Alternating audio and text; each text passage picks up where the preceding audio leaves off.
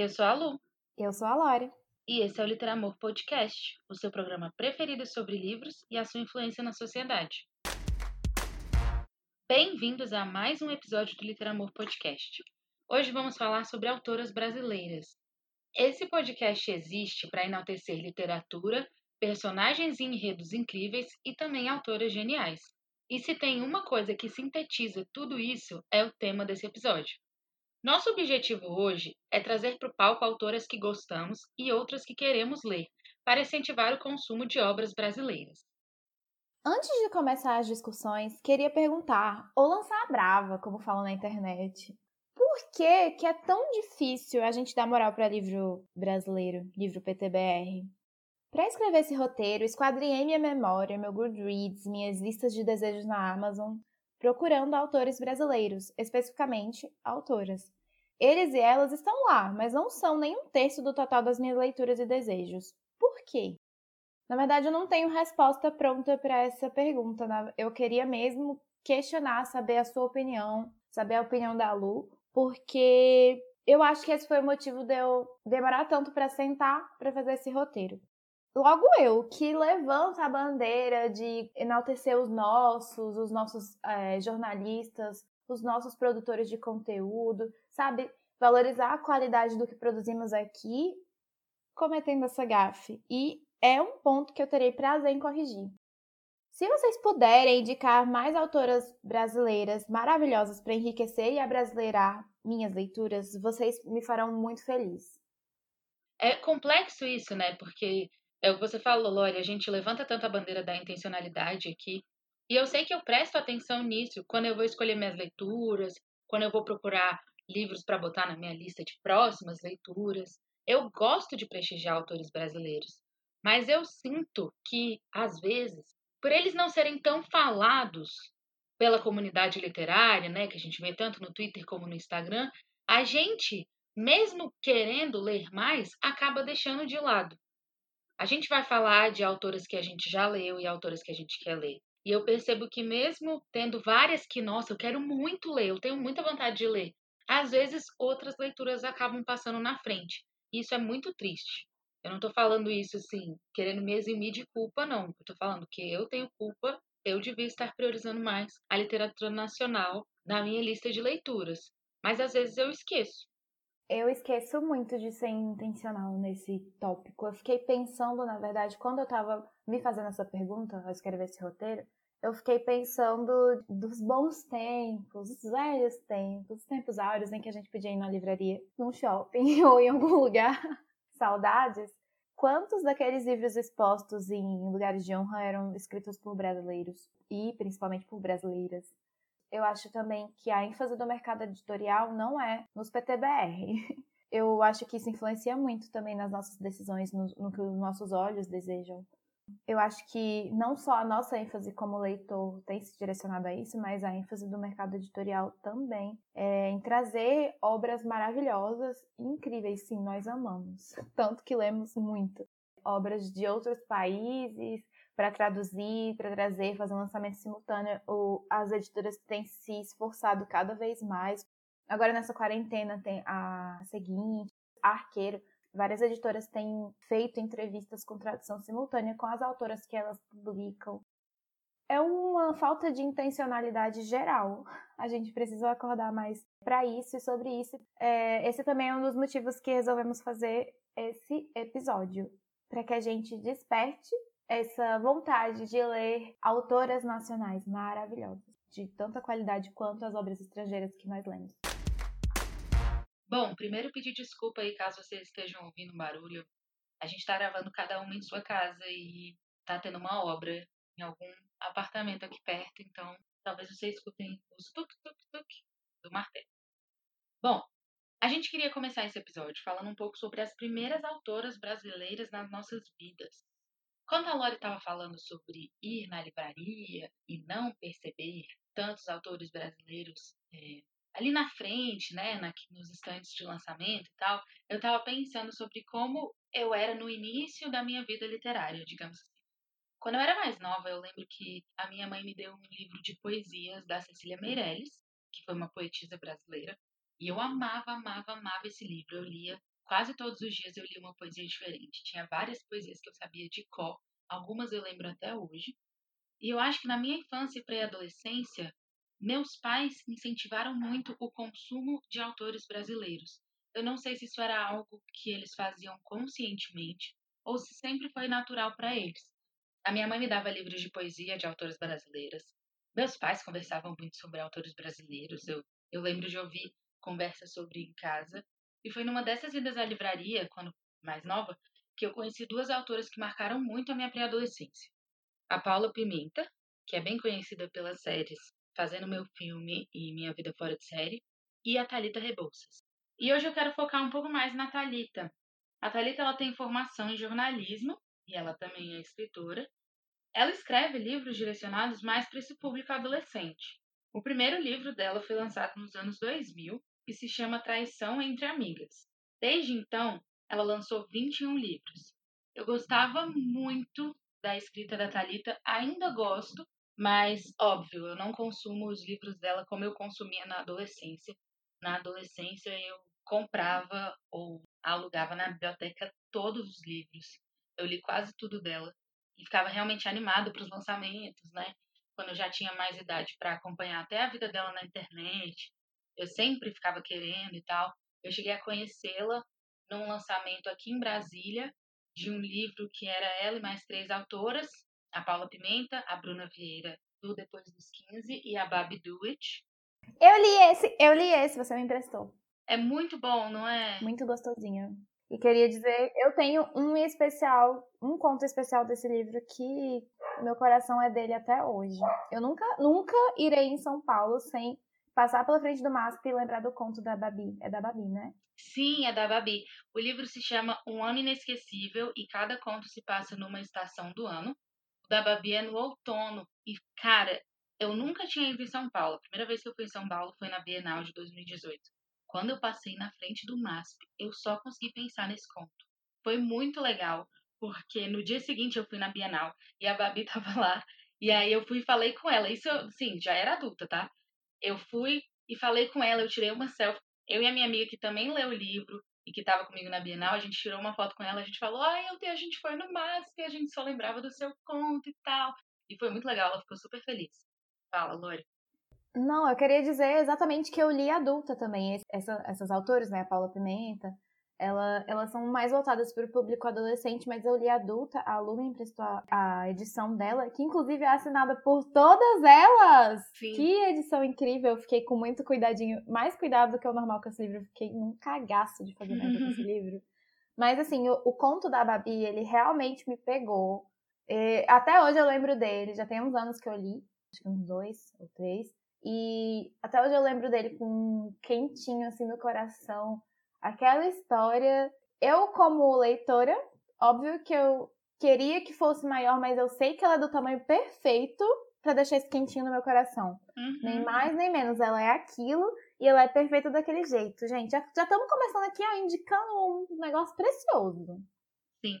E se você tem Twitter, a Babi, ela tá no Twitter como acho que todas essas quatro autoras estão. Mas eu adoro seguir ela no Twitter, porque ela é muito gente boa, ela conversa muito com as pessoas, com os leitores e tal.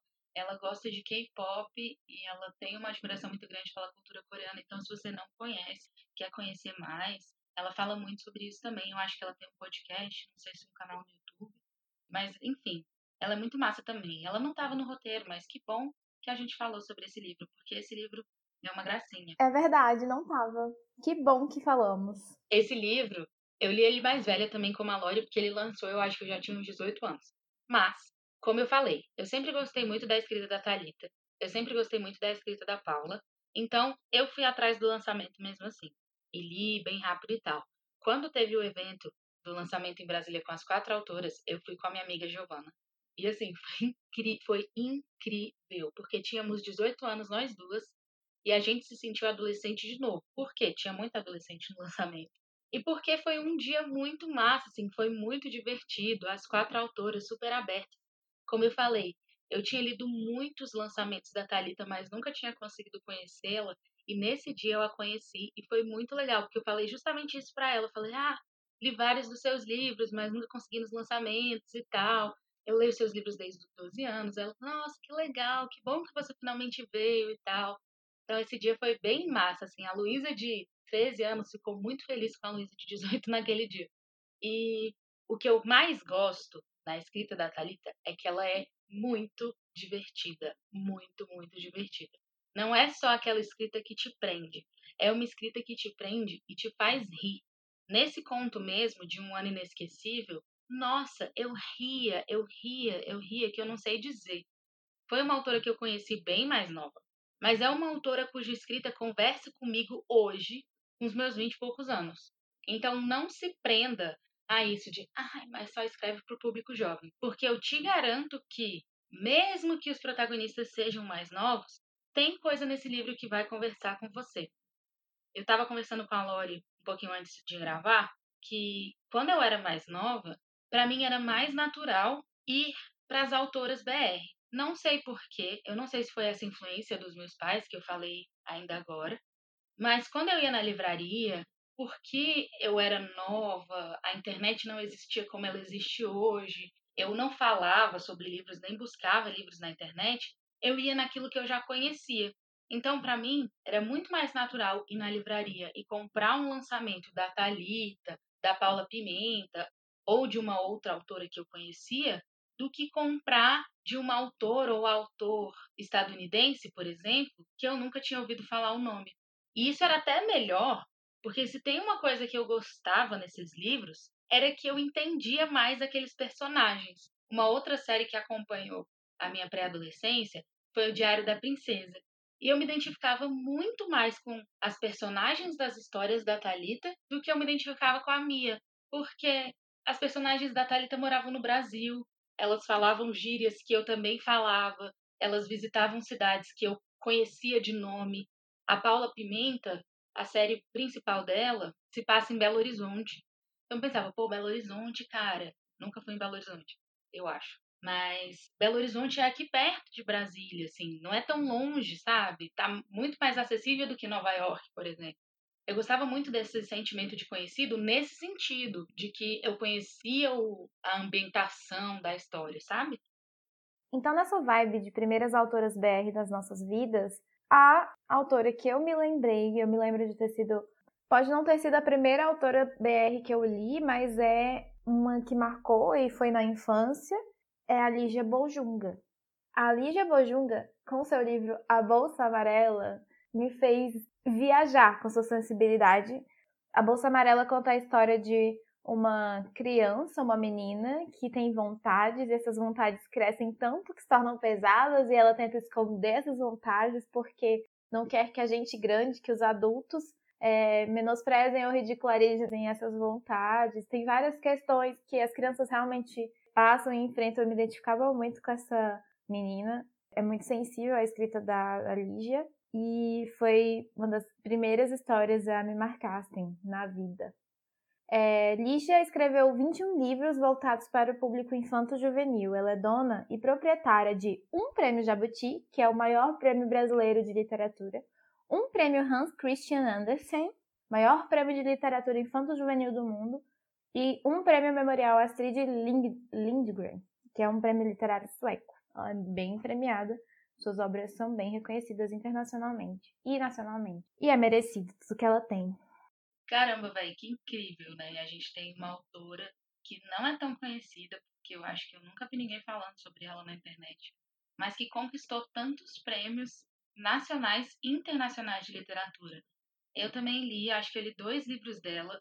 Eu lembro de ler A Bolsa Amarela e gostar muito também, mas eu não lembro nada da história. Eu só sei que eu li e gostei, quando eu era mais nova.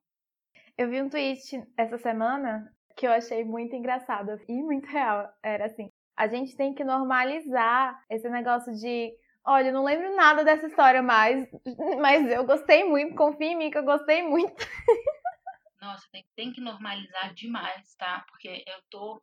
Eu leio um monte de romance de época desde que eu comecei a ler romance de época. E na minha cabeça as histórias já estão se misturando de um jeito que eu fico muito chocada quando alguém vem e fala: Ah, eu lembro que nesse livro acontece isso, isso, isso. E eu fico: Hã? Porque eu não lembro nada. Eu total. Nada, nada, nada. Se eu não fizer a resenha do Goodreads, eu, eu me perco. Uhum. Ou tem que ser muito diferenciado, né? Mas se for mais do mesmo, se repete mesmo. Agora a gente vai citar mais algumas autoras maravilhosas que a gente leu. Não tem como citar todas, até porque a gente não conhece todas as autoras do Brasil, embora, quem sabe um dia, né, a gente quer muito. Como a Lori falou lá no início, a gente vai ficar muito feliz em saber quais são as autoras brasileiras que você curte. Então vai lá nas nossas redes, fala pra gente.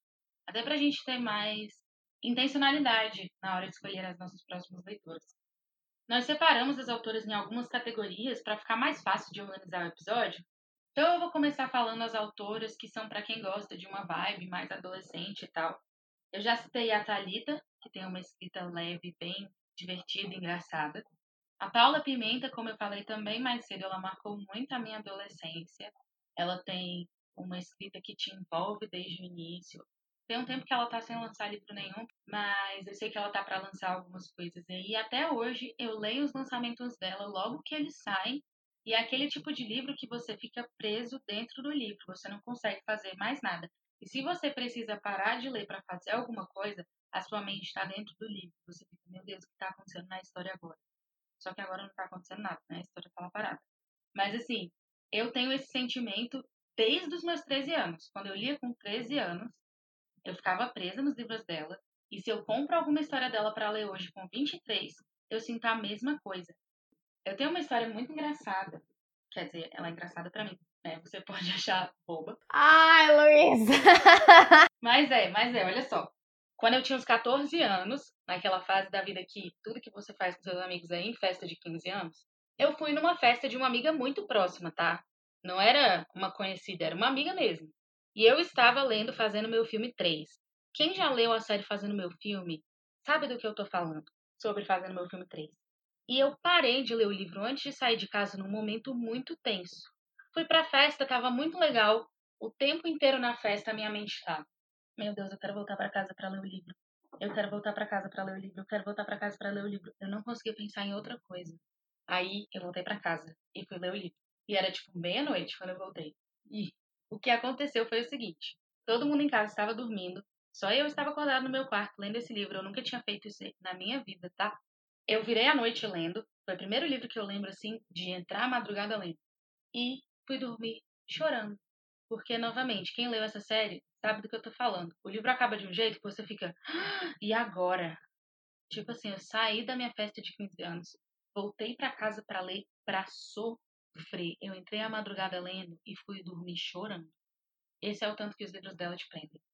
Fala, Corta pra Luísa de 21, 22 anos, no aniversário de uma amiga em comum, é, num karaokê em Brasília, rolando todas as músicas de sertanejo, a High Musical. E a Luísa, enquanto não estava conversando com ninguém lá no cantinho, estava lendo Kindle, no aplicativo Kindle do celular dela, um livro que eu nem sei. Gente, eu sou uma vergonha. Os padrões, os padrões se repetem. Eu sou uma vergonha.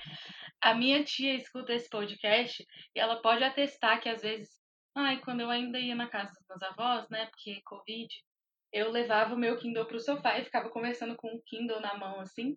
Fico conversando com o Kindle na mão. E quando ninguém tá conversando comigo, eu tô com o olho no Kindle. Aí se alguém fala comigo, eu fecho o Kindle e começo a falar. Gente, eu sou assim. Tô te julgando, mas faria o mesmo. Inclusive, fa fazia o mesmo quando era possível interações sociais, assim. Eu fazia super. O Guilherme, Guilherme é o meu marido. Ele fica: Você vai levar o Kindle, mas a gente vai só no mercado. Mas e a fila pro caixa? Você nunca sabe o momento em que você pode tirar. Gente, por isso que o Kindle é maravilhoso. Porque é muito mais leve e cabe em qualquer bolsa. Você nunca sabe o momento em que você vai estar tá parado sem fazer nada. Então é maravilhoso poder tirar e continuar no seu livro. O Kindle é a minha medida de comprar bolsa. Sim. Sabe Kindle? Eu compro a bolsa. Boa, nunca tinha pensado nisso. Nossa, eu tenho a única bolsinha. Eu não tenho muitas bolsas, na verdade, eu tenho uma, porque é, é assim, né, que a gente faz. Porque uma dá, uma dá ruim, a gente compra outra. A que eu tenho, ela, ela cabe exatamente o Kindle e no formato quadradinho, perfeita. Tipo, vou no atacadão, tô lá com a minha mão cheia de luva, de máscara, mas o Kindle está na mão. Enquanto chega em casa, álcool, álcool, álcool, álcool. Mas o Kindle está na mão, porque a fila do atacadão para pagar as compras está lá. E para qualquer coisa. Mas você não vai ler. Quem disse que eu não vou conseguir ler? Você nunca sabe. E no dia que você pensa, ah, não vou ler, não vou levar, sobra um tempo e você podia estar lendo. É o pior dia, porque é o dia que as coisas demoram. Uhum. Nossa, eu, eu sou. Pronto, eu sou uma pessoa melhor por causa da, do Kindle. porque eu não reclamo, eu não reclamo tanto quando o médico demora, porque eu estou lendo. Eu não reclamo tanto quando as coisas atrasam, porque eu tenho uma coisa para fazer, uhum. sabe? Eu leio, uma coisa que eu amo. Inclusive, tô lendo. Percebi que quando começou a quarentena, minha, meu nível de leitura caiu porque eu não tinha mais os tempos, tipo, de espera. Eu não tinha tempos no ônibus, eu não tinha tempos na espera do médico, e esses tempos todos eu, tava, eu estaria lendo e não estava mais. Aí eu tive uhum. que repensar meus, meus tempos de leitura. Eu ia só um adendo, já que, já que você trouxe essa história do karaokê para me zoar. Uma vez eu estava assistindo uma palestra com uns amigos meus do trabalho e a palestra tava chata. Tava todo mundo achando a palestra chata né? Não tinha nada a ver com o trabalho, mas estávamos, fomos todos juntos. E aí eu peguei meu Kindle, tirei meu Kindle da bolsa, peguei assim discretamente, estava lá lendo, pô, a palestra tá chata. Aí minha amiga virou para mim e falou assim: "Luísa, eu não acredito nisso". Eu virei para ela e falei: "Pois acredite. Eu podia estar". Ela falou isso brincando, claro. Eu falei para ela: "Podia estar jogando Candy Crush, mas tô lendo". Nada contra quem joga Candy Crush, tá? Porque eu também jogo. Mas eu preferi usar o tempo daquela palestra pra. a Luísa adapta todos os vícios. Gente, eu baixei cinco Candy Crush diferentes nessa quarentena. Quem vê a minha pasta, eu tenho uma pasta do Candy Crush. Quem vê a pasta do Candy Crush no meu celular acha que eu tenho tempo para todos eles. Mas não tenho, eu só gosto da variedade mesmo. é isso. fecha parênteses, fecha esse parênteses gigantesco. A gente tem que fazer um episódio só sobre histórias engraçadas de leitura. Gente, tenho várias. Já chorei em ônibus lendo. Ai, ai. Eu já perdi ônibus. Isso eu nunca fiz. Não, o ônibus passou, eu nem vi. Minha sogra entrou no ônibus, foi e eu fiquei, filha. Uhum. Ela me deixou. Ai, meu senhor. E o dia que eu consegui pegar o ônibus, eu andei é, várias quadras a mais é, de ônibus e tive que voltar tudo a pé porque eu tava lendo. Meu senhor. Bom, voltando, né? Outras duas autoras que começaram a carreira não tem tanto tempo, mas estão conquistando um destaque muito massa principalmente por causa do Twitter, como esse público adolescente, né, são a Iris Figueiredo e a Clara Alves. Eu já falei de um livro da Iris aqui que se chama Céu Sem Estrelas, que é muito bom. Ele fala sobre transtorno de ansiedade, fala um pouco sobre depressão de uma forma muito sensível, muito cuidadosa, e foi um livro que me marcou muito quando eu li. Ela escreve para o público mais jovem, mais adolescente, de uma forma muito sensível mesmo, né? Vou repetir o adjetivo aí, mas é porque realmente eu acho que isso define esse livro dela. E a Clara, eu li o livro dela mês passado, chama Conectadas, e é uma história também muito doce, muito sensível. É uma história LGBT, então se você está procurando intencionalmente ler livros com mais representatividade LGBT, eu recomendo bastante esse romance dela. Ela tem outros contos publicados e é uma autora que também como a Babi, né, que eu já falei, usa muito o Twitter, ela tem uma interação com os leitores, a Clara, maravilhosa, ela é muito acessível, eu viro e mexe, converso mesmo com ela ali nas mentions do Twitter e eu gosto muito desse contato que ela tem com os leitores. Tanto a Iris quanto a Clara trabalham no mercado editorial, então além da questão da escrita, elas também postam bastante no Twitter e conversam com os seguidores delas sobre como funciona o mercado editorial. Então, se você quer entender mais sobre esse universo, eu recomendo que você siga as duas, acompanhe, porque eu estou aprendendo coisas muito legais sobre o mercado editorial brasileiro com o que elas têm falado. Então, queria aproveitar a deixa que a gente está falando da Iris para falar duas coisas. Uma, Céu Sem Estrelas, que a Lu já falou várias vezes aqui nos episódios do Literamor Podcast, está na minha estante, na lista de livros próximos. A edição da Lu mesmo, que ela me emprestou, e eu ainda não li. Eu ia falar isso. Tá na sua estante, na parte livros que a Luísa me emprestou. Que tem dois, eu tinha quatro, eu já devolvi dois, faltam dois. E o DVD de La La Land. A outra coisa que eu queria falar é que a Iris, ela organizou uma coletânea de carnaval que eu já falei aqui várias vezes também, que é Confetes e Serpentinas, que conta a história dos carnavais no Brasil. São contos escritos por mulheres e contam histórias de carnavais é, no Brasil todo. E dessas mulheres nesses carnavais muito gracinhas. Foi um dos melhores livros que eu li esse ano. bem curtinhos, bem gostosos de ler. E essa, eu queria falar dessas autoras dessa coletânea. Vai ser num combão, porque são seis, se eu não me engano. Um, dois, três, quatro, cinco, seis. Mas eu queria deixar o nome delas. Espero que você esteja ouvindo esse episódio com uma caneta na mão ou com o seu celular aberto no Google Keep, para você poder anotar as coisas. São elas: Olivia Pilar, Rebeca Kim, Solane Chioro, Lohane Fortunato, Dude Saldanha, Vanessa Reis. Essas autoras são incríveis. Os contos delas que eu li nessa coletânea são maravilhosos, são quentinhos, são gostosos trazem diversidade, então tem negras como protagonistas, tem pessoas com deficiência como protagonistas dos seus próprios clichês, tem casal LGBTQ e a mais. Então, são autoras que escrevem das suas vivências, escrevem dessas, dessas, desses recortes, e é muito gostoso ler os clichêzinhos de cada um desses recortes. A maioria delas tem várias outras obras que eu ainda não li, mas estão na minha lista a maioria dessas autoras que eu citei agora em grupo, elas têm obras publicadas e a maioria delas está no Kindle Unlimited. E se você não assina o Kindle Unlimited, que a gente já explicou, que é tipo uma biblioteca, um Netflix de livros da Amazon. Se você não assina isso, tudo bem. Você gosta de promoção? Arroba. Você tem arroba. Na verdade, não é promoção. Os livros delas geralmente estão na faixa de preço dali de 6, 7, 8, 9 reais. Não são livros caros, assim, comparando com livros que a gente geralmente pagaria 35 reais se fosse comprar um livro físico e tudo mais. E são livros que eu tenho muita vontade de ler. E eu já li, o, o pouco que eu li delas, que foi os contos dessa coletânea, eu amei. Eu então eu indico assim, de olhos fechados. Eu adorei a escrita de cada uma delas. Vale muito a pena conhecer mais o trabalho dessas mulheres dentro dessa vibe adolescente, jovem adulto, vamos dizer assim, não adolescente, mas jovem adulto. Gente, eu nunca apresentei para vocês. Se vocês estiverem ouvindo alguma coisa, esse é o meu cachorro Aristeu. Ele participa sempre do podcast, só que a gente corta ele. Só que agora a gente não vai cortar, porque a gente vai lidar com o Aristeu se expressando, a sua liberdade de expressão. Então, voltando, dentro dessa vibe jovem adulto, quero falar da Luísa Trigo. Esse ano eu li um livro dela que eu queria ler desde que a editora lançou a capa, eu fiquei apaixonada pela capa. É uma das capas mais lindas que eu já vi na minha vida. Eu adoro essa capa. E é O Mundo de Zália, da Luísa Trigo. É muito gostosa essa história. É a história de uma princesa da terra de Galdino, e eu adoro esse nome porque é o nome do meu avô, então eu fico, meu Deus, eu sou uma princesa da terra de Galdino. Mas meio que é um é fictício, só que tipo é tão é tão abrasileirado tudo que é muito gostoso de ler, sabe? É muito gostosa a escrita dela. Ah, mas é mais uma história de princesa. Não, não é como se ela fosse a princesa Mia, que não sabia, ela sabia quem era. Eu achei, achei a história muito bem construída, a escrita é fluida. Porque, assim, 5% do livro eu já estava chorando. E não é um livro de tristeza, mas é um livro muito comovente. E eu gostei muito do desenrolar. É, é uma autora que vale a pena ficar de olho. É uma autora que vale a pena ler esse livro que eu estou indicando. E é isso que eu tinha para falar. A capa desse livro é maravilhosa. E eu também sempre tive vontade de ler por causa da capa. No início do. É falar no início ano.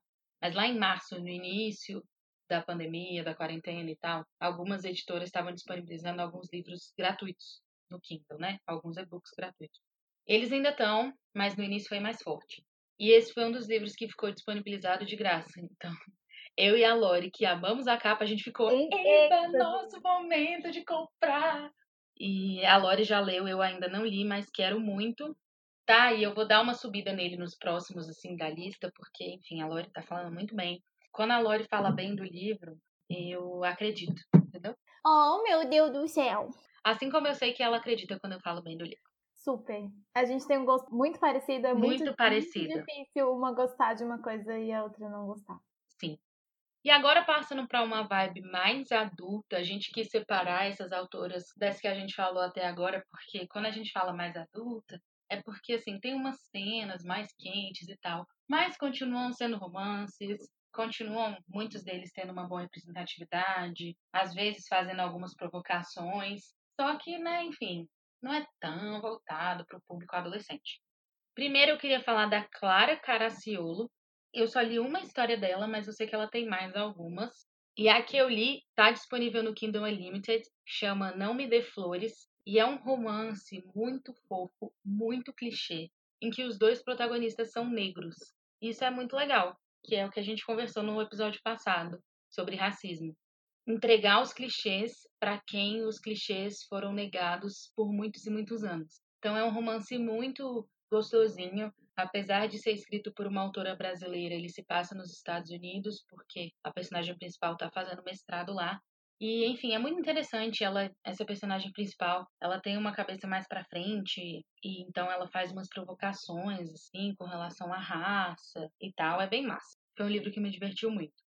Outra autora, Não! também nessa fala. Você leu esse? Não, é porque eu queria dizer que eu sempre vi esse livro lá no Kindle Unlimited, sempre achei a capa dele lindíssima, só que nunca parei para ler a sinopse. E você agora falou que são dois é, protagonistas negros, já, já, já se diferencia, já sai do padrão. Quero Sim. ler, óbvio, já acabei de colocar na minha lista do Kindle. Inclusive, fiz isso enquanto você falava. o protagonista masculino é um ex-jogador de futebol americano. E vocês não sabem isso sobre mim, mas eu adoro futebol americano. Então, para mim foi muito legal, porque eu fiquei, ai, que legal. Eu acho isso muito engraçado. Você é, você é muito é, diversificada. Eu não consigo entender nada. Eu tô seguindo o canal do Biel. Inclusive, gente, a gente tem um amigo chamado Biel que tem um canal sobre coisas americanas. Esportes. Esportes americanos. Né, principalmente. Coisas americanas. Coisas. Parece ser muito legal. Tem muita gente que gosta. É muito massa. Mas, enfim, isso é uma conversa para um outro momento.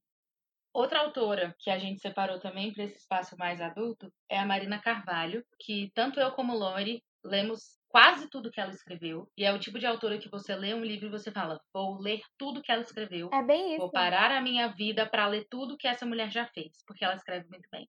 Eu achava que a gente tinha lido tudo, mas aí ela lançou um novo agora, um dorama para chamar de meu. Que uhum. achei muito legal. Eu acho que a nossa amiga Ana, a Ana que participou do episódio anterior, ela adora. Se você quiser falar com ela sobre cultura coreana, doramas, ela adora. Ela indica vários, coitada. A gente nunca para pra assistir, é muita coisa. Mas eu acho que esse livro da Marina talvez seja bem a vibe dela. Sim, com certeza. A gente não leu esse e a gente não leu o segundo de O Amor nos Tempos do Ouro. Verdade! Mas temos vontade. Mas enfim, e a escrita da Marina também é muito leve. É, a primeira série de livros dela é uma série que é tipo assim, o Diário da Princesa versão BR, que é muito massa. Conta uma história de uma brasileira que se descobre princesa de um pequeno país europeu. É muito massa. Eu sigo ela no Instagram, né? Ela compartilhou esse mesmo no Instagram dela uma foto do livro Simplesmente Ana, que é o primeiro que ela escreveu dessa série, né? E ela fala que muita gente tem um carinho imenso para essa série. E é engraçado porque ela não se sente, tipo assim, não que ela não goste, não que ela não ame esse livro, é o filho dela, é a obra dela mas tipo que ela não se identifica mais com tudo aquilo que ela escreveu, não é, é como se não fosse mais ela, muitos pensamentos já mudaram, muitas coisas ela teria escrito de maneira diferente essa série, inclusive é a série mais famosa dela. E é engraçado como ela mudou a ponto de se sentir assim sobre a escrita dela. Foi muito interessante porque eu li esse livro em 2014, por aí, eu tinha 18 anos. Não tinha a mente que eu tenho hoje e não vi tantos problemas assim, tipo, tinha uma coisa ou outra que eu ficava assim, hum, tá. E eu compartilhei essa autora com a Lori tem uns dois anos. E ela já tinha a cabeça diferente da que eu tinha quando eu li. Então ela problematizou umas coisas que eu ficava, caraca, velho, hoje eu leria de uma outra forma. E eu sigo a Marina Carvalho no Twitter e realmente ela é uma autora muito politizada. Então eu entendo esse olhar dela para os livros, né, para essa mente que ela tinha antes. Eu queria dizer, pontuar que a Marina, ela é de BH. Acho que a, a série simplesmente Ana se passa em BH, não, não me lembro mais. É, a parte que se passa no Brasil se passa em BH. A outra história dela, Azul, Azul da, da Cor do Mar, também se passa em BH. Lindo. E, inclusive, é, ela não escreve só coisas contemporâneas, ela escreveu um romance histórico, que a gente já falou aqui, inclusive, no nosso segundo episódio, que foi sobre preconceito literário. A gente fala episódio sem episódio não sobre essa obra, que é, como é o nome? Amor nos Tempos do Ouro, que se passa em Minas Gerais também. Eu gosto muito disso, sabe? A gente conhece a cultura da pessoa, do, daquele estado, que é nossa também, faz parte, né, do Brasil. E ela escreve romances contemporâneos, mas escreveu esse também é histórico e foi muito bem embasado. A gente já falou disso aqui. Ela é muito boa no que ela se propõe a fazer. É uma pesquisadora, junto com o ser escritor. É muito legal ver como essa escrita dela se desenvolveu. Azul da Cor do Mar é muito lindo de ler, é muito fofo. Eu não lembro mais qual dela, teve outro, eu acho. Mas todos os que eu li eu gostei, eu só não gostei muito do, da série. Sabe quando você leu a seleção e você amou a seleção e aí você foi para os livros da, da herdeira e você não gostou tanto? É meio que isso. Eu gostei é, de Simplesmente Ana, aí tem a série que é da filha dela, e eu não gostei tanto, mas a autora é uma autora que vale a pena conhecer. Se você já é, é, não curte mais essa vibe adolescente, você deixa de lado um pouco essas primeiras séries sobre princesa e tudo mais. E vai pro Azul da Cor do Mar, O Amor nos Tempos do Ouro. Eu não sei ainda um dorama pra chamar de meu, talvez. Mas vai para eles, não, não exclui essa autora, ela é muito boa.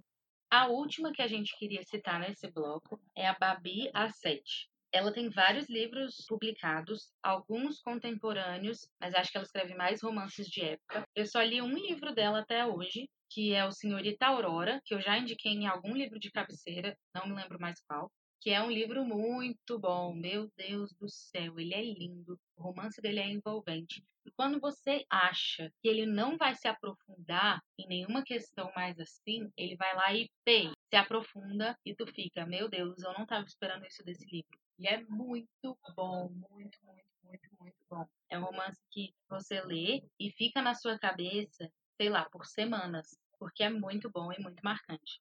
Eu tenho muita vontade de ler os romances de época dela, tem vários na minha lista. Eu sei que tem um chamado A Promessa da Rosa, que está disponível no Kindle Unlimited e que eu já vou falar muito bem dele. Dizem muito bem dele, eu vou colocar na lista agora, eu não sabia que estava no Kindle Unlimited. A gente acompanha algumas booktubers que se tornaram escritoras e que vale a pena a gente falar. Queria abrir falando da Pan Gonçalves, que eu adoro tanto o conteúdo dela no Booktube quanto os livros dela. Eu acho que já li, na verdade, eu sei, eu já li quase todos. Ela acabou de lançar um conto essa semana passada que eu não li ainda, mas eu acredito que eu já li todos os outros dela. Eu adoro a escrita dela. Eu tive o prazer imenso, a felicidade de conhecê-la na Bienal de 2018, que foi a minha primeira Bienal, e eu guardo com muito carinho no meu coração. Tirei uma foto com ela, ela autografou o meu livro, é... Uma História de Verão, se eu não me engano. E se tiver errado, a gente sempre deixa os livros. A gente sempre deixa os livros que a gente menciona no, na descrição do episódio, tá? Do Spotify ou de onde você estiver ouvindo, sempre tá lá. Então, se você clicar no episódio, você consegue ver tudo que a gente citou e ver o que te interessou. E aí eu guardo com muito carinho, nem é a minha história preferida dela, mas é, é o livro que eu tenho o autógrafo dela e eu tenho a fotinha desse momento. E ela já estava indo embora porque eu estava na fila para pegar um autógrafo da Marina Carvalho, que ela acabou de falar, de um livro que ela lançou com a Lara Conrado.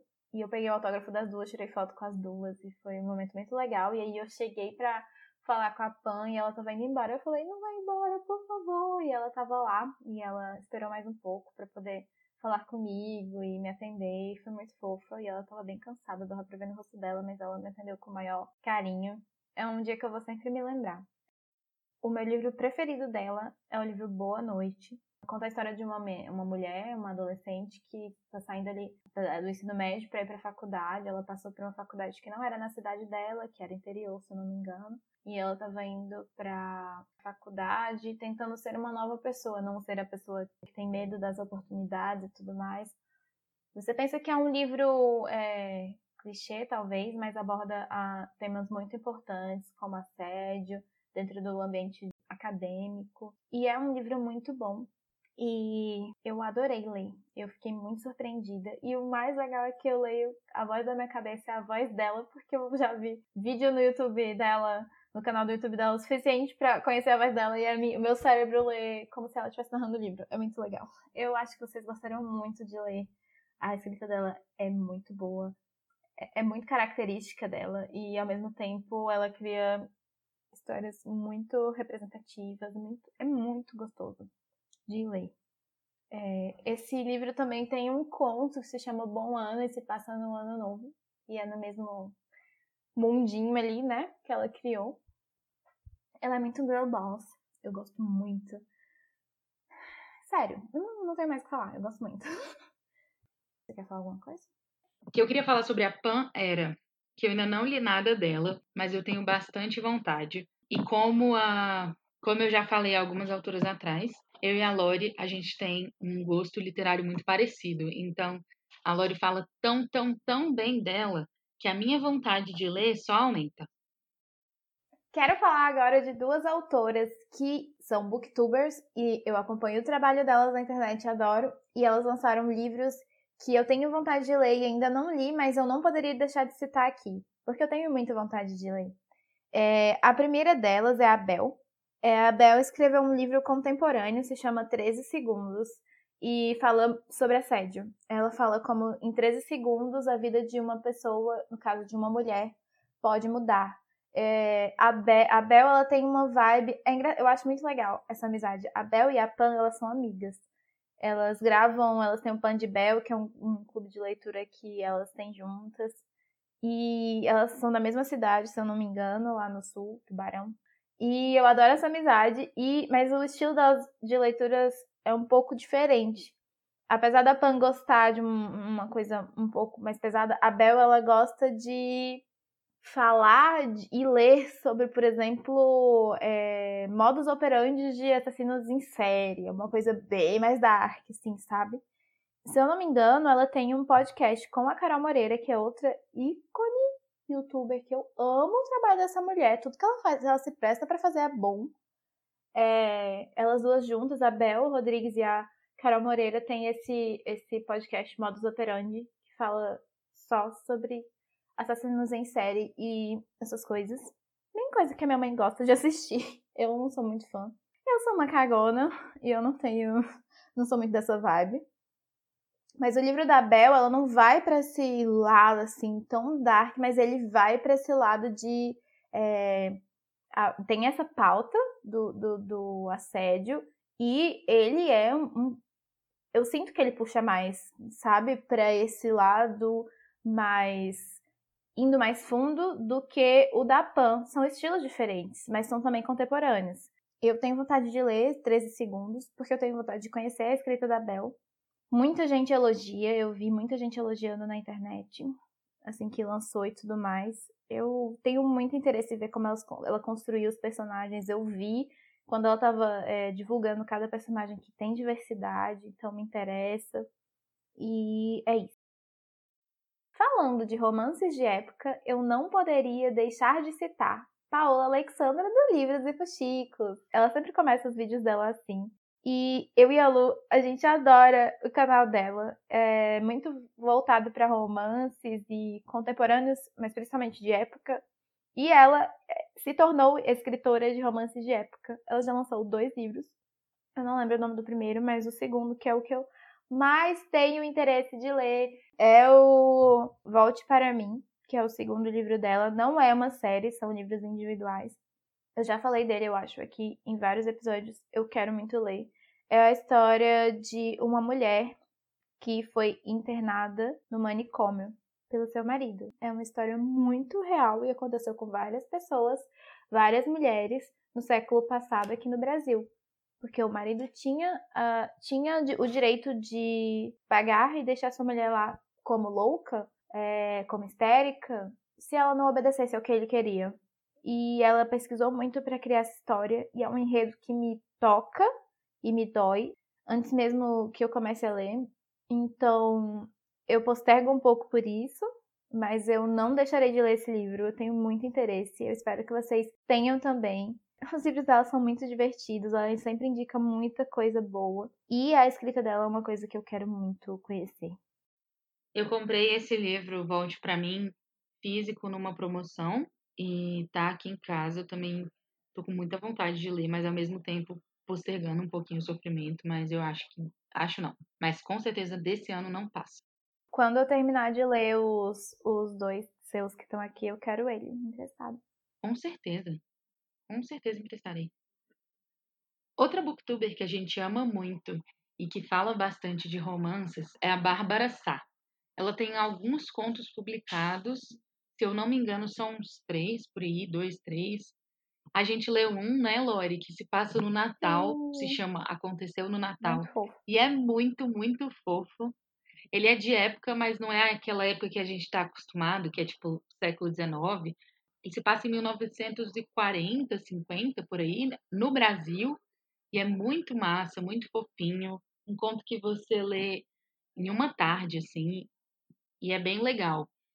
E por ser bem legal, eu tenho muita vontade de ler os outros contos que ela lançou. Não sei se são mais dois. Eu queria dizer que eu tenho um carinho muito especial por esse conto, aconteceu no Natal. Foi bem no início dessa minha fase, dessa fase do início da nossa amizade, no início do Kindle, início do, do, do Kindle Unlimited na minha vida. E aí a Lu me mandou e falou: Ai, essa autora, ela é uma booktuber que eu gosto, e ela lançou esse conto de Natal, às vezes você gosta, isso aqui. E eu nem sabia, eu não sabia usar tanto o Kindle Unlimited que ao invés de comprar, de alugar, né? Eu comprei. Então o livro é meu, ele não é emprestado. Eu paguei o dinheiro fora o Kindle Unlimited, porque eu não sabia como alugar direito. E é muito fofo, eu adorei. Eu lembro muito disso, porque rolou uma pré-venda, né? E aí eu falei assim: ah, essa autora, essa booktuber que eu gosto, vai lançar, não, não, não, não, não. E tava na pré-venda. Aí a Laura falou assim: ah, já tá na pré-venda, já comprei. E a gente tinha o Kindle Unlimited. Eu falei, amiga, não precisa, vai lançar no Kindle Unlimited. Ela falou assim: ah, mas não apareceu isso na pré-venda. Eu, sim, porque não tá na, né, na pré-venda, não tá ainda no, disponível para você baixar no Unlimited. Ela falou assim: bom, pelo menos eu ajudei. Foi muito engraçado, muito engraçado. A pessoa que tenta ver o lado bom da força da barra. Pode continuar, Lu. Outra booktuber que a gente queria mencionar aqui, porque a gente gosta muito do trabalho dela, é a Ju Cirqueira. Ela ainda não publicou nada, mas ela fechou recentemente um contrato com uma editora e vai publicar um livro. E como eu falei, a gente acompanha e tal, gosta muito dos vídeos dela. Com certeza vai ser um livro que a gente vai ler assim que lançar ou logo depois que lançar. Falando um pouco de livros não ficção, a gente trouxe a Djamila Ribeiro, que está sendo o quê? Citada e citada e citada a cada episódio aqui. Ela é filósofa e ela é escritora. Ela foi por muitos anos cronista no Carta Capital e ela tem escrito seus livros.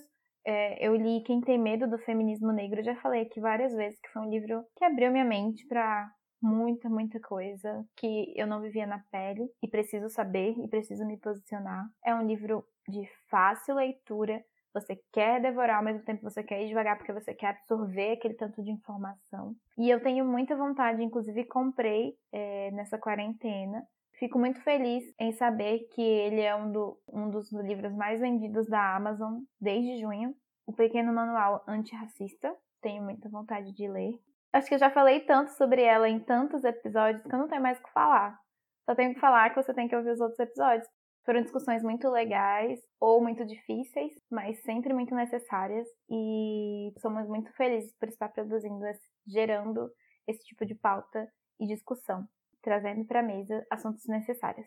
Sobre a Djamila, é o que a Lori falou. A gente já citou muito ela aqui, a gente é muito fã do trabalho dela, dos textos dela. E se você ainda não leu Quem Tem Medo do Feminismo Negro, leia, porque assim, tem mil lições aquele livro, e se você não tirar uma para sua vida, eu não me chamo Luísa Bastos, entendeu? Que, real, tem muita coisa a ser tirada dele. Outra autora que eu queria citar nessa parte de não ficção é a Carolina Maria de Jesus. O livro dela, Quarto de Despejo, foi minha indicação no último livro de cabeceira. É um livro que dói pra caramba e ele é muito real porque é o relato de uma mulher negra que mora numa favela em São Paulo em 1950. Então, ele traz uma realidade que, mesmo sendo daquela época, a gente sabe que pessoas vivem daquela forma hoje ainda. Então, se você não lê pensando nos seus próprios privilégios, você está lendo errado. Eu li esse livro no início do ano, foi o melhor livro que eu li esse ano até agora. E eu lembro de ler a narrativa dela sobre como ela catava lixo e trocava esse lixo por dinheiro para botar comida na mesa para os filhos e cada moedinha era importante porque podia ser um grão de arroz a mais na mesa e eu, eu li aquilo, daí eu chegava na minha casa e via abundância de comida, eu ficava triste, sim, de verdade. Porque eu sei que tem pessoas lá fora que vivem com nada enquanto eu vivo com muito e ainda reclamam às vezes. Então ele é um livro que faz a gente pensar muito em realidades diferentes da nossa. Estou trazendo agora a Conceição Evaristo. Eu estou trazendo ela para reforçar para mim mesma o quanto eu quero lê-la.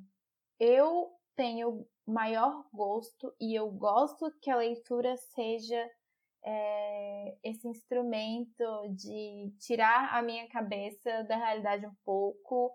Então eu gosto muito de ler ficção. Mas eu sei a necessidade que é ler não ficção e conhecer histórias que não são as minhas, reconhecer os privilégios que são meus e saber como melhor utilizá-los para dar voz a quem não tem voz. Então eu estou aqui firmando meu compromisso público de que eu quero ler Conceição Evaristo, que é uma escritora premiada. Ela ganhou nessa década, acho que foi em 2014, o prêmio Jabuti com seu livro Olhos d'Água, em que ela fala sem meias palavras sobre a pobreza e a violência urbana que acometem a população afro-brasileira. E ela tem outros títulos é, nessa mesma vibe. E eu preciso ler. E você precisa ler. Ela é um mulherão. Ela é incrível. Ela veio de uma família muito pobre. Ela é segunda de nove irmãos. Ela lutou. Hoje ela é para ser quem ela é. Hoje ela é mestre. Ela é mestra em literatura brasileira pela PUC Rio doutora em literatura comparada pela Universidade Federal Fluminense. Ela tem um romance chamado Ponciá Vivência, que trata sobre discriminação racial, é, que também foi publicada em outras línguas, foi publicada nos Estados Unidos. Sério, a mulher é um fenômeno. Eu quero, eu quero lê-la, eu quero, eu quero entendê-la, eu quero conhecê-la. E eu espero que você também tenha essa vontade de sair do seu mundinho de vez em quando, é, da sua bolha e entender outras realidades. Agora, um livro que eu descobri que eu queria ler é, enquanto estava fazendo esse roteiro, acho que ela vai ficar muito surpresa. Eu não acho que ela ouviu falar também, porque eu coloquei aqui só o nome e não expliquei muito no roteiro. É o livro Úrsula, da escritora Maria Firmina dos Reis. Ele é um livro de 1859 e ele é considerado o primeiro romance escrito por uma mulher no Brasil. E essa mulher é negra, e essa mulher tem consciência de classes.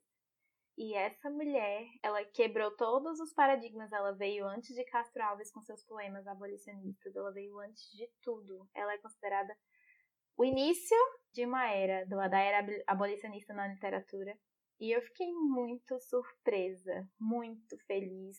Na verdade, muito feliz por descobrir esse feito dessa mulher e surpresa por eu nunca ter sabido disso ela escreveu um romance na temática que era o mais clichê da época, que era um triângulo amoroso. Hoje ninguém gosta mais dessa temática, mas era a temática da época. E isso que é interessante.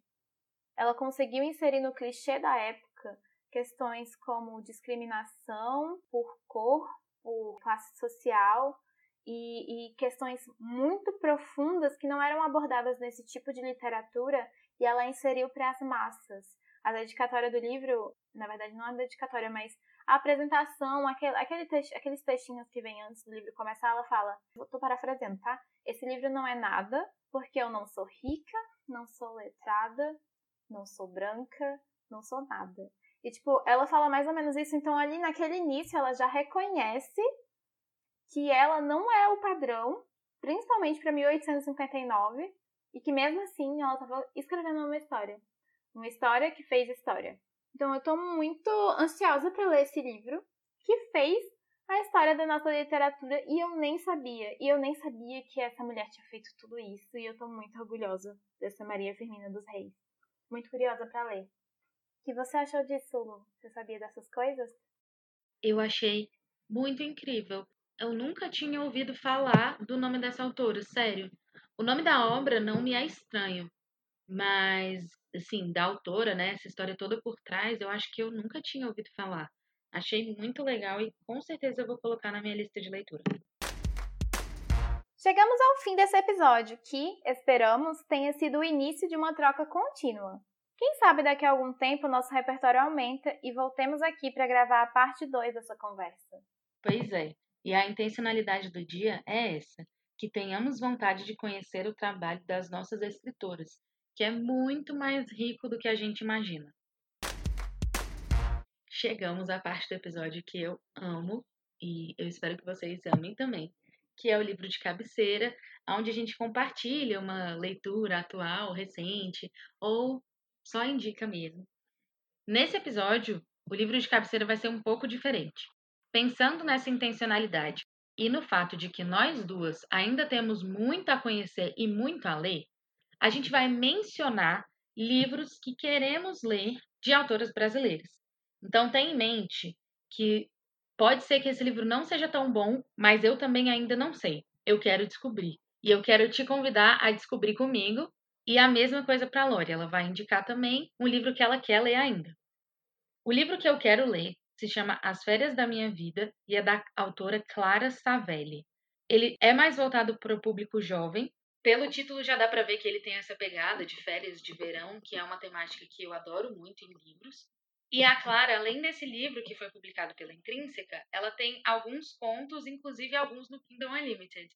Tem um livro dela que eu quero muito ler, mas a organizadora em mim não me permite começar ele agora. Eu vou começar ele em janeiro, que eu tenho certeza que a Lori vai amar saber que esse livro existe. Ele se chama Um Ano de Comemorações. Contos especiais para cada mês do ano. Cada mês ah, do não, ano. Ah, não! Amei! Sim. Amei! Amei! Eu não sabia que isso existia. Eu, infelizmente, descobri a existência dele mês passado, porque se eu soubesse dele em janeiro, eu já teria começado. Como eu sou uma pessoa que não, não faz as coisas no meio, eu vou esperar janeiro e eu vou ler um em janeiro, o outro em fevereiro, o outro. e assim por diante. Porque é assim que eu faço as coisas. Mas é, parece ser muito legal esse outro livro dela porque, enfim, a gente já falou aqui como a gente gosta de coisas temáticas, conto de Natal, conto de Carnaval. A gente leu recentemente um junino muito massa. Então, eu imagino que esse livro deva ser simplesmente tudo. Muito divertido, um conto para cada mês, temático de cada mês. E é isso. Mas a indicação mesmo é As Férias da Minha Vida, da Clara Savelli. Mas ela tem esse outro livro que eu também quero ler. Enquanto ela estava falando, eu estava aqui é, caçando meu, na minha listinha do Kindle Unlimited é, livros de autoras brasileiras que eu queria ler, que não tinha citado aqui nesse episódio. Tem várias, eu, eu, eu fico muito feliz que no Kindle Unlimited tem tantas autoras incríveis pra gente à disposição. E eu escolhi um que eu acho que vai ser uma leitura bem leve, que é o que eu tô prezando nesses dias, e loucuras políticas e Covid. Eu estou lendo coisas mais leves intercalando depois de tantos episódios mais sérios, com pautas necessárias e leituras também mais realistas, estou intercalando com coisas mais leves. E o livro que eu escolhi aqui da minha listinha foi A Filha Ideal, da Ione Simões. A Ione também é um booktuber, inclusive a gente falou dela, citou o canal dela em um vídeo específico dela, no episódio em que a gente falou sobre Sophie Kinsella e Chiclets. E eu fiquei muito feliz em saber que ela escrevia também. A Filha Ideal faz parte de uma série de 12 livros chamado Femme Fatale. E são livros independentes e recontam histórias de princesas. Então, A Filha Ideal reconta a história da Jasmine. E eu nunca vi ninguém recontando a história da Jasmine. Eu vou ler só um pedacinho da sinopse. Yasmin cresceu não apenas com a fama, mas com uma reputação impecável, a ponto de ser chamada de a filha ideal por uma revista. Contudo, aos 23 anos, ela passa a questionar se sua imagem, bem como as músicas que canta, realmente a representam. Motivada por um desejo de mudança, ela propõe ao seu pai, empresário, o sultão do meio musical, começar a compor as próprias músicas e apresentar um estilo mais seu. Entretanto, após a agência do seu pai ter quase falido, é, Yasmin se vê presa a um contrato milionário que pode salvar o sultão, ainda que para isso ela continue prisioneira de uma identidade a qual ela não sente mais pertencer. Eu achei muito interessante a premissa do livro. Eu nunca vi ninguém fazer uma, re, uma recontagem, uma remodelagem da história da Jasmine. E eu fiquei muito feliz mesmo de descobrir tudo isso em um livro só. E já junta que é do Kindle Unlimited, que eu assino, e às vezes, como tem muito livro para ler, eu, eu não leio todo mês, então eu fico muito feliz toda vez que eu leio um livro que tá no Kindle Unlimited. Juntou tudo num grande combão de gostosuras e eu tô muito feliz em ler isso nas minhas próximas leituras comentarei com vocês, provavelmente no futuro. Antes de concluir e se despedir, a gente queria agradecer às pessoas que vieram conversar com a gente sobre o nosso último episódio, no qual a gente falou sobre racismo. Foi um episódio que demorou para ficar pronto, doeu bastante na gente durante a gravação, mas que foi muito importante para nós duas, para as nossas duas convidadas e para o nosso podcast, assim. A gente recebeu algumas mensagens e a gente queria falar sobre elas agora. A Dina, que junto da irmã gêmea dela, elas têm um Instagram chamado Gêmeas Indicam. Elas sempre escutam o nosso podcast. As duas são muito gente fina. Muito fofas, né? Elas são parceiras do meu Instagram, o Literamor. E ela falou que tá amando o nosso podcast e que o último episódio foi o preferido dela. A gente ficou muito feliz com essa mensagem Sim, e a gente queria agradecer as duas por esse carinho, por esse retorno. Sim. Queria agradecer também o Itamar. O Itamar ele é dono e proprietário do podcast Mundo Pop, que eu adoro ouvir. Ele é uma pessoa é incrível. Eu adoro o, o sarcasmo dele, o jeito como ele enxerga as coisas, as opiniões que ele dá, inclusive sobre as merdas que a J.K. andou falando, e o jeito que ele comenta os livros, o jeito que ele preza pela participação da, das pessoas no podcast dele. Itamar, muito obrigada por, sabe, por ter gostado e por ter falado, porque isso é muito importante pra gente. E a gente tá muito no inicinho ainda, é, tem muito, muita quilometragem para rodar ainda nesse mundo dos podcasts, mas é muito bom ouvir o feedback. E ele deu feedback não só nesse episódio, né? Todo episódio que a gente posta, ele comenta, ele indica para os seguidores dele. Então, é um apoio que a gente fica muito grata de receber. Também queria mencionar a minha amiga de infância, a Mamá, Mayara. Ela sempre, ela é muito, ela é muito animada. Ela, ela é mais animada que eu com podcast, sabe? Eu, eu posto que saiu o episódio e ela vai lá e fala: Vou correr pra ouvir. Aí ela ouve e fala: Eu amei! Eu preciso enviar pra todo mundo. Que não sei o que. É muito fofo. Eu sei que você tem sua amiga assim, que é a Lu Bonfá, que também é assim. É muito legal ter essas amizades. A Lu Bonfá, desde o primeiro episódio que a gente postou, ela escuta todos, praticamente assim que sai. E ela ficou muito animada quando viu que a gente estava fazendo podcast, né? Ficou super feliz. E outra amiga minha que também sempre escuta assim que eles saem é a Giovana. Ai, e sobre esse. Amiga minha, não, né? Amiga nossa. Amiga de nós duas. A Gi, eu mandei esse episódio para ela assim que saiu. E eu falei assim: me fala o que você acha e tal, porque foi um episódio que pra gente foi muito importante. E no meio do episódio ela mandou mensagem falando que tava chorando já. E que foi oh, muito. Meu Deus. Pois é, e foi muito bom para ela pensar também sobre os privilégios e tal. E eu fiquei muito feliz porque foi um episódio que para mim foi muito importante para eu pensar nos meus privilégios. Então, que bom que a nossa discussão faz outras pessoas terem as mesmas reflexões que a gente tem. A gente ficou muito feliz mesmo. Duas pessoas que eu queria mencionar também são colegas minhas do trabalho. A Talita, que eu já contei uma história dela que, se não me engano, no episódio da Sophie Kinsella sobre chiclete. E a Ju, a Juliana, que também tá ouvindo e as duas estão ouvindo e sempre me mandam mensagem falando dos episódios. A Ju me mandou uma mensagem que me deixou muito feliz depois do episódio sobre arte em tempos de crise, que foi um episódio que também foi muito importante para mim e para Lori. E ela mandou, ela deu um feedback sobre essa conversa, disse que pensou bastante no que a gente estava falando, que gostou muito das discussões que a gente propôs, e eu fiquei muito feliz mesmo. E eu fiquei muito feliz de verdade, porque eu já dei aula para a filha da Ju e ela me deu esse feedback também como mãe de uma aluna minha, então eu fiquei bem feliz. E a Talita, que ouve o podcast, já fez propaganda dele para outros amigos nossos e vira e mexe ela vem comentar. Ela tá ouvindo aos poucos, então vira e mexe ela vem comentar de algum episódio antigo. Essa semana ela veio, essa última semana ela veio comentar comigo sobre uma sobre uma webcomic que eu indiquei no episódio de representatividade LGBT. E ela tá viciada nessa webcomic. Então, assim, de novo, pra gente é muito legal, é muito incrível que existam pessoas que estão ouvindo a gente e levando em conta as nossas indicações. E se, sei lá, duas frases que a gente debate aqui fazem você pensar ou fazem você querer pegar um livro para ler ou uma história e tal, a gente já tá mais que satisfeita com o nosso trabalho. Queria falar também da Paulinha. Eu vou deixar o arroba dela na descrição. Ela é, estudou comigo desde pequena, igual a Mayara, a Mamá. E ela sempre indica a gente, sempre ouve a gente. Ela ouve a gente pelo Google Podcast, talvez a única pessoa que, que ouça a gente fora do Spotify. E ela ela às vezes trabalha ouvindo nosso podcast, ela divulga a gente no Instagram dela, tanto no feed ela já indicou, como no Stories. É muito legal, sabe? Ela também é uma produtora de conteúdo, e uma produtora de conteúdo está indicando nossa produção de conteúdo é muita honra. E queria estar também a, a minha xará Lorena Copete.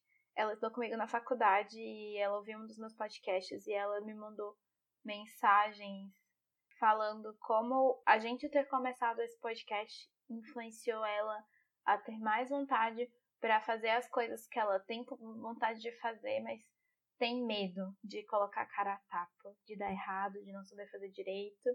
E eu até mandei pra Lu tudo, eu fiquei muito emocionada. Fiquei muito emocionada porque, na verdade, quem somos nós, né? Diante de pessoas tão incríveis, um mundo tão grande, tão vasto, e a gente poder é, ouvir que alguém teve coragem de colocar suas ideias em práticas, porque eu coloquei a minha e a Lu colocou a dela. Então, muito obrigada, gente, de verdade. Estamos nos repetindo, mas não, não tem problema. Vocês merecem todos os agradecimentos. Obviamente, a gente não citou todo mundo, mas eu espero que todos se sintam abraçados e agradecidos e que recebam as nossas felicitações pelas ondas sonoras por aí. Talvez alguém possa comentar e falar: ah, só amigos ouvem o seu podcast. Que bom que somos uma rede de amigos. São amigos ouvindo amigos, amigos trocando ideias com amigos. E estamos muito felizes que estamos fazendo essas discussões acontecerem entre amigos. Eu fico muito orgulhosa. E que bom que nós duas temos amigos, tanto em comum como não, que apoiam o que a gente faz, né? A gente fica muito feliz com isso.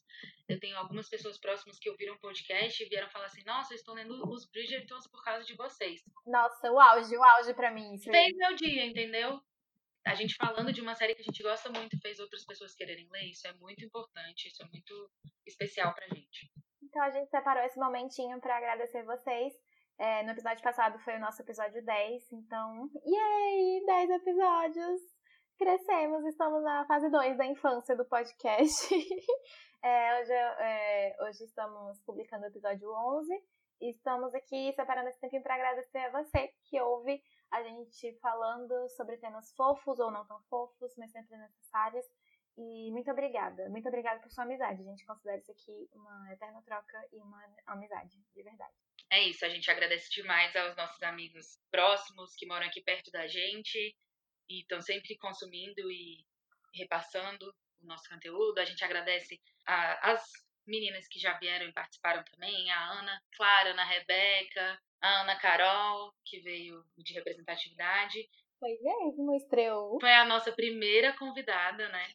E, e também as pessoas que só acompanham a gente pela internet, né? As gêmeas, tem a Isabela também, que tem um perfil no Bookstagram. Diversificando palavras, ela, né? Isso. Ela é demais, eu gosto muito Ela é uma fofa. Ela tem indicações muito boas também no Instagram dela, enfim. Muito obrigada a todos vocês. Eu vou chorar. Vamos terminar o episódio. e chegamos ao fim de mais um episódio do Literamor Podcast. No próximo episódio, vamos falar sobre ler em inglês. Por onde começar? Vem descobrir com a gente. Eu tô muito animada para esse episódio. Se quiser comentar alguma coisa sobre o episódio de hoje, mande um e-mail para literamorpodcast.gmail.com com o título do episódio no assunto e nós leremos aqui no próximo episódio.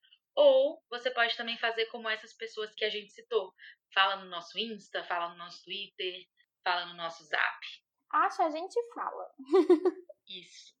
Nos siga nas nossas redes sociais para saber das nossas leituras do dia a dia. É, o perfil literário da Lu é o underline literamor underline e o meu perfil é o arroba felicitando. Acho que fica um pouco confuso, o perfil literário é da Lu e o outro é o meu. E aí vocês podem marcar nós duas para as duas podemos compartilhar nos stories. Por favor, não marquem só a Lu. Tá bom?